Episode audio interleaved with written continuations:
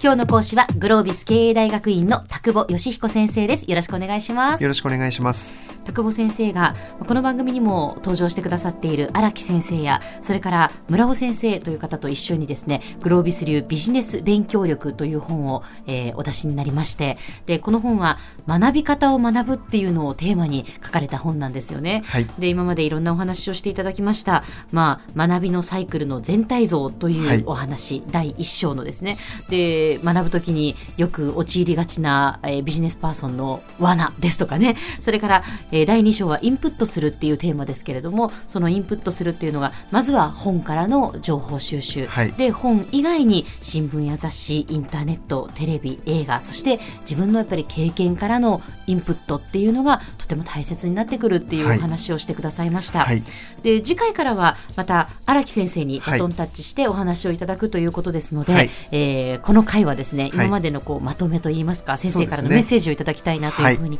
思いますが、ありがとうございます、あのやっぱり学ぶっていうことに正面から向き合ってみて、うん、この本を書いてみたんですけども、最終的に一番大切な問いだなと思うのは、うん、そもそも誰のために学ぶのかなということにちゃんと答える必要があるなというふうに思うんですよね。はいえー、何かビジネスパーソンとして学びを深めたい。何かやっていくために学ばなければいけないって思われる方はいらっしゃると思うんですけども、えー、最も基本的な問いとして誰のために学ぶのかなと。でやっぱり一義的にはですね自分のために学ぶんだろうというふうに思うんですよね。えー自分の能力を上げる、はい、まあ、このために学ぶんですよね、えー、じゃあ何のために自分の能力を上げたいと皆さん思うんでしょうかと、いうことを考えるとですね、はい、2つぐらい理由があるかなと思うんですけども、はい、1つはやっぱり今できないことができるようになりたい、うん、でこれやっぱりビジネスパーソンとして、えー、大きなテーマだと思うんですよね。そうですね、はい。今営業で困っている。だからもっと営業の成績が上げられるようになりたい、うん、今自分には財務の知識がないんだけども財務部に所属になってしまったから財務の勉強して自分の能力を高めて財務部の中で活躍したい、できないことをできるようにしたい、うん、で結果的にはやっぱりそういうことを通じてお給料を上げたいとか、まあそういうこともあるのかなというふうには思います。うん、そうですね。やっぱ基本的には自分のため、自分ができなかったことができるようになるために学ぶんだと思うんです。うん、はい。で、じゃあ本当にそれだけなんだろうかというと、うん、もう一つ問いが立つかなと思うのは。自分の実力を上げ自分ができなかったことができるようになった結果として何がしたいのっていうと、新しいビジネスを作りたいとか、はいはい、こういう付加価値を世の中に生んでいきたいとかっていう、うん、少しレベルが上がった議論というのが、えその先に見えてきていただきたいな、え、見てほしいなって逆に言えば思うんですよね。はいはい、でそうすると自分の実力を上げるってことは、組織の実力を上げるってことにつながるよね。はい、もしくは上司としての自分の実力を上げることができれば、当然その下で働いてくれているメンバーの実力を上げることにも役に立ちますよね。自分ができるようになった状態でアドバイスしてあげたら、えー、そのメンバーなり部下なりの実力を上げることにも貢献するかもしれません。はいつまり自分の実力が上がれば、うん、メンバーの実力も上がる、うん、組織の実力も上がる、はい、会社の実力が上がる、よりいいビジネスができていく、うん、そうすればより良い影響を世の中に及ぼすことができるかもしれない。そうですね。学ぶってなんか少し大げさに考えてみると、そういうことの原点にあるとってもとっても基本的な営みなんだろうなっていう気がするんですよね。はいで逆に言うとそういうことのために、ぜひ学ぶっていう意識を皆さんに持っていただきたいなと思ってこんな本を最終的には書き上げたのかななんて改めて今までお話をさせていただく中でですね、感じたことだったりもします。なのでもともとは自分のため、でもそれって最終的には周りの人のためにもなるし、最後は世の中のためにもなっていく。でもう一つ言うとですね自分自身が学ぶっていう姿をみんなに見せるってことはものすごく大事かなと思うんですね。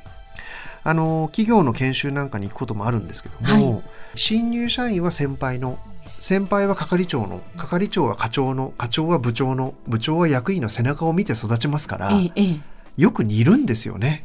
はあ、やっぱそうなんですね。似ます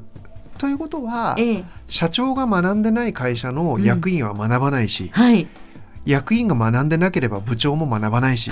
部長が学んでなければ課長も学ばないしうん。ということはですよええ。もし新入社員があんまり学んでないとすると、え一番新入社員に近い層の例えば3年上5年上の先輩が、はい。あんまりちゃんと学びに対して前向きに捉えてない可能性が高いと思うんです。そうですね、でもそれってなんでって言ったらその上がそうだから、うん。その上がそうだから、結局子供が親に似るようにですね、え会社の中も部下は上司に似てくる傾向っていうのはどう考えてもあると思うのえで、うん。みんなで学んでいくみたいな文化なりはい。そういう風土を会社の中に作っていくのか、ええこんなことも非常に大事なポイントであって、うんえーぜひそんなことも含めてですね自分の学びの位置づけとか、ええ。えーそんなことも考えていただけると、うん。そのこと自体が学び続けるモチベーションになったりはい会社をやっぱり明らかにいい方向に向けていくうん。一つのドライバーになるような、はいはい。えーそんな気がします。うんはい。そうですうね、ん。もうついついこう学ぶっていうとねもう自分の中でこう完結することのように思えますけれども、はい。そうではなくてやっぱりいろんなところに影響を与えられるんだっていうそういうふうに考えるととても視野が広がりますしそうですね。学び方への意識というのも変わってきますね。はい。ええ。これだけ世の中の変化のスピードが速くなって、はいそしてインターネットの進展があって、うん。そしてそのグローバル化ということが進むということを考えた時に、え唯一身につけなければいけない能力が個人にとっても組織にとっても学び続ける力ということになるかなと。昨日までこれが最新だって言ってたことが3ヶ月経ったらもう全然最新じゃなくなっちゃってるみたいな世の中であるならば、はい。学んだことが尊いということではなくええ。学び続ける能力なり持久力なりそういうものを身につけた状態になってるかどうか。えもう本当にここにこれからの組織の栄枯盛衰はかかってるかなと言っても過言ではないかもしれません。なので本当に皆さんが、えー学ぶことを楽しめるっていう状態になったら、うん。本当にいいスパイラルに入れると思いますので、はい。えーそんなイメージを持っていただけたら嬉しいなと、えーそんなふうに思います。久保先生にはまたこの番組には登場していただきますので、はいその時ありがとうごはよろざいます。しくお願いいたします。今日の講師はグロービス経営大学院の田久保義彦先生でした。どうもありがとうございました。ありがとうございました。